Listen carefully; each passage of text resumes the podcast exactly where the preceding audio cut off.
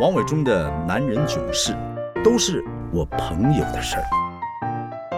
您好，这世界上男男女女啊都有秘密，今天我们就来说些秘密。这些秘密，哎呦，都不是我的事儿哦，都是我朋友的事儿。今天来好出卖一下亲这亲友吧啊，说说我大表妹跟她老公的故事。我的大表妹啊，小佩，长得。呃，你你你你，如果知道我长样，就知道我们家族这女的，呃，表妹还可以，还 还可以，也也不到很漂亮啊。可是我这个表妹啊，小佩，人长得还可以，但是个性太啰嗦，从小就喜欢叫我帮她那个，帮她这个，整天就缠着我问东问西，这感觉很像海里面那个大鲨鱼旁边啊，有一只吸盘鱼，就吸在这个大鲨鱼肚皮上面。时不时就粘一下，甩都甩不掉。我从小就发誓，啊，将来长大绝对不娶我表妹这种女生。那时候她小时候常跟着我，人家还开玩笑，那时候有部电影叫《风流表哥俏表妹》，我听了我就害怕。这几十年过去了，我这个大表妹也变成老表妹，但她每次见到我，还是用撒娇的语气要我帮她想想办法，还是整天表哥表哥表哥表哥表哥。我的天哪！哎呦，跟鹦鹉一样没完没了。只是她最近呢，比较忧心的是自己的老公，我看的也是有点心疼。对于这个我表妹的老公明光，那个时候我是出自内心的同情。我以为明光应该会成为让我表妹吸附的大鲨鱼，没有想到我表妹才是个大鲨鱼，啊，把明光管的是透不过气来。我表妹夫明光以前当法官。四十多岁转换跑道当起律师，小佩曾经忧心忡忡的要我劝劝明光继续当法官，多好啊！可是后来他发现律师的收入远远超过法官薪水，小佩从此就不再忧心了。而且本来小家碧玉的小佩，从法官夫人变成律师夫人之后，哎呀，开始有了富家太太的派头。小佩有次告诉我，别看明光好像是精明的律师，他曾经靠着一颗鸡蛋。就抓到明光心怀不轨。我说一颗鸡蛋你怎么抓的？小佩说我们常去吃一家火锅店呢，还蛮好吃的。这家店里啊，提供一颗生鸡蛋，可以煮粥，也可以当沾肉的佐料。但是明光都不要。如果是你，你会怎么处理这颗鸡蛋呢？那那我就放着。那那不不不然呢？哎呦，我告诉你，那明光啊，居然可以老远捧着一颗鸡蛋回家。我叫他别带了，他说那不浪费，所以每次吃啊，每次带。你看他多小气。哎呦，我说那那然后呢？有一天呢，我发现我家里的冰箱多了一颗鸡蛋，明显跟我买的蛋不一样。我就问他：“你是不是去吃火锅了？”他立刻吓得支支吾吾的，啊啊啊，啊了半天说不出话来。我说他自己去吃火锅那没问题呀，吃火锅当然没问题。可是他一听我问，就像见了鬼一样，太诡异了。我当时问他跟谁去吃的，他结结巴巴的说：“没有没有没有，我我自己去吃的。”我才不相信呢。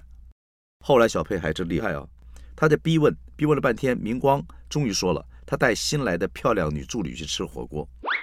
他担心小佩多想，所以没有说实话。但小佩才不相信，若没事，又何必遮遮掩掩说谎话？总之，这两夫妻就为了一颗鸡蛋闹了一阵子。你说我这表妹啊？小佩后来就问我的意见，表哥，你看他会不会真的外遇啊？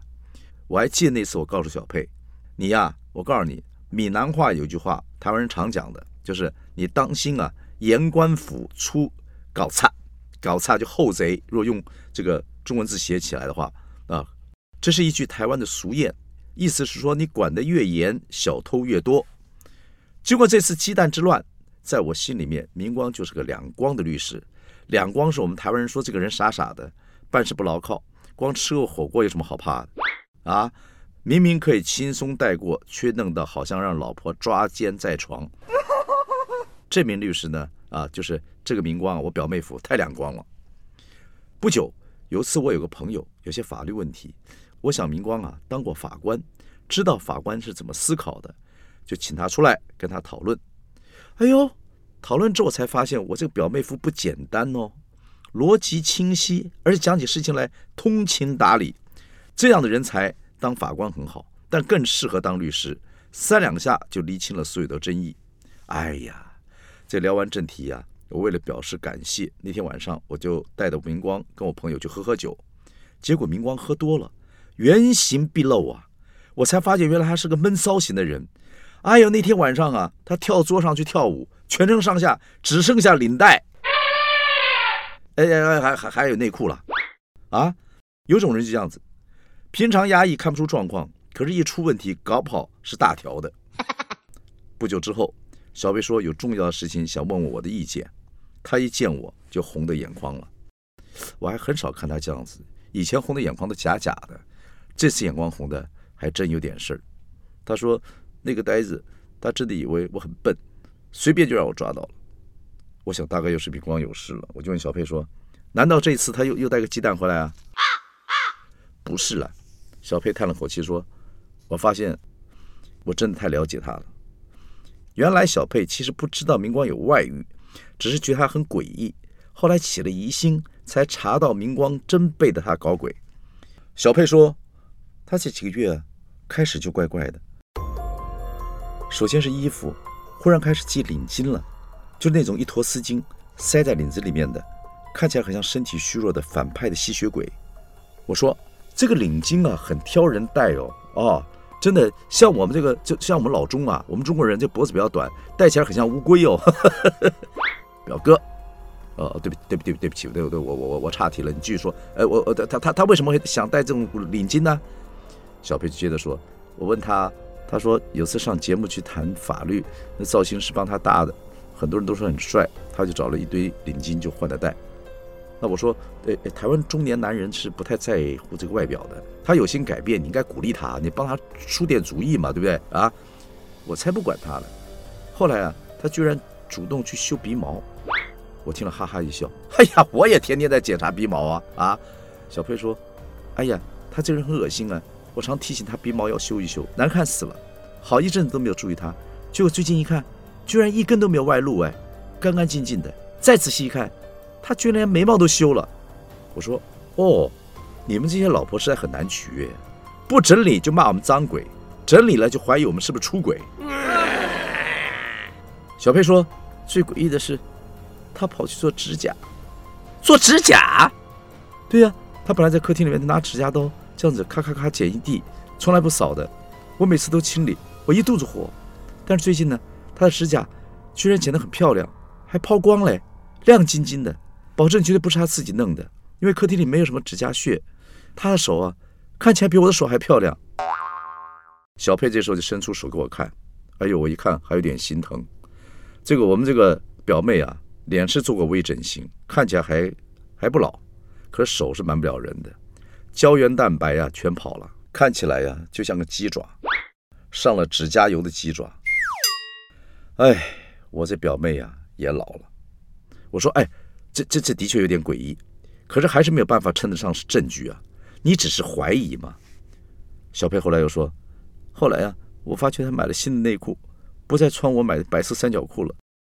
我接着说：“哦，他要见客了，哈哈哈表哥啊，好好好，对不起对不起，我这这我这我跟你讲，各位听众，我从小就爱爱开他玩笑，想求他啊。我说好好，你继续说，对不起对不起啊。”小佩说：“我也是这样想，所以那天早上他穿上全套的阿玛尼西装准备出门，超诡异的，我全身的警铃都响起来了。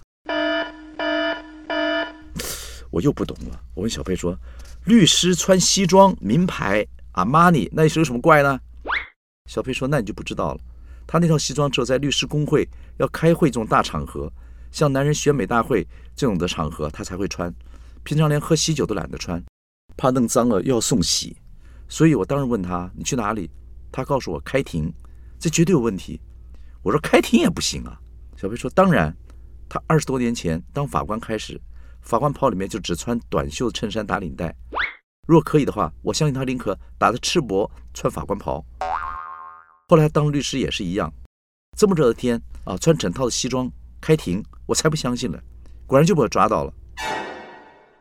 小佩告诉我，他一路跟踪明光的车，发现他在路上接了一个女的，直接去开房间。小佩激动的就跳下车来逼问。才知道这个女人居然是明光做法律辅助的公益律师时候所认识的一个女性，他帮这个女性打赢了离婚官司，还取得子女的监护权。有时想想啊，也有逻辑。像法官呢、警察、律师这些人，其实基本上是有正义感的，喜欢打抱不平、伸张正义，看到弱势就想拉他们一把，呵护他们平安茁壮。可是呵护呵护，往往也容易搞不清楚彼此之间到底是同情、温情、温暖还是爱，有时候会掉下去。就很多治安人员呢，会跟这个酒店呐，或者是一些弱势啊，哦，出来这个做这个情色工作的女人谈恋爱，有时候真的会这个样子啊。尤其明光是个闷骚的人，严谨了一辈子，想着好不容易可以偷情一下子，整个人都昏了。浑然没有发现小佩就跟在后面，这下子人赃俱获，大律师也难以辩解了。我说小佩啊，你也太厉害了，在古代你就是包公。小佩啊，叹口气说：“哎，你知道吗？他万一对象是个美甲店的小姐，我只要想到那个女人拿着她的手指，而一根一根、一支一支慢慢的磨、慢慢的捏，还帮她修眉毛、修鼻毛，我就恶心。就不要说后面的事情了。”我说那后来呢？那现在都这样子了，你们打算怎么办呢？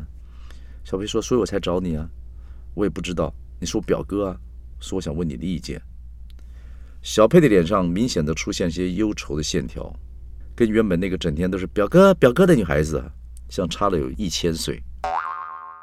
后来想想，小佩啊，过去能那么三八，那么爱撒娇，其实是一种没有真正烦恼过的幸福。我本来啊想长篇大论开导他的，后来决定还是先听他怎么说。因为女人跟你说话的时候，很多时候并不是为了要找答案，她们只是想说。小佩说：“其实做到他，我一点都不开心。老夫老妻了，怎么下台嘛？要离婚吗？好歹是我们一起经营了几十年的家，我也不想毁了这个家。可是不离婚，我又不甘心。”我问他说：“你们夫妻之间的问题啊，说起来我做表哥的也没办法有意见，就看你自己怎么决定。但是如果你没有离婚的打算，你就想办法给他点教训吧。”小佩说：“后来我也是这样子想，他那么小气。我那天一回家，我就要签一张没有面额的支票。我告诉他，只要我心情不好，我就把支票嘎进去，把他户头钱全部领光。所以他整天的小心翼翼的，生怕我不高兴。”我说这样子你应该比较开心吧？小佩说：“有什么好开心的？换做是别人，如果你老公出轨，你拿支票，你会开心吗？”其实我要他开支票，根本不知道那笔钱。哦，小佩说：“你们这些臭男人总以为我们这些眼里面只有钱，重点根本不是钱。我是想看他到底怎么样看待我，怎么看待这个家。若他推三阻四拒签，那应该就是不想要这个家了，满脑子想着要脱产。”要藏钱，没多久他就跟我离婚了。我说好在他签了。小佩说：“是啊，总算他还有点良心。”我说：“好了好了好了好了，我们这臭男人都去死好不好？好不好？那明光现在怎么办啊？他还敢穿阿玛尼吗？啊，表妹表妹。”小佩这时候也破涕为笑，他说：“嗨，他假释期间什么都不敢，连内裤也换回来了。”小佩叹了口气说：“唯一的好处是他终于知道要随时检查鼻毛了。”哎呀，这对夫妻呀，也不能说是雨过天晴，但是至少人生的一个风暴啊，他们愿意一起度过。后来我想想看，我看过一部好莱坞电影，啊，有一对好莱坞的夫妻，本来呀，他们就有点事儿。有一天，他们参加晚宴，现场杯弓交错。五光十色，轻歌曼舞，看起来两个人呢都十分愉快。可是太太回家之后呢，就开始收拾行李，砰啷砰啷砰啷。老公就问了，说：“你怎么了？”太太说：“我想我们还是先分开一下，然后好好考虑要不要离婚。”老公吓了一跳，说：“你疯了？”太太说：“没有，你跟那个 Teresa 是不是有染？”老公严正的否认，要太太不要胡思乱想。没有证据，不要乱说话。太太很冷静的说：“你最好承认，不然我们马上离婚。”老公迟疑了一下，脱口就问说：“你你你是怎么知道的？”太太冷冷的说：“因为刚才在那个 party 里面，你倒酒给他的时候，他没有说谢谢。”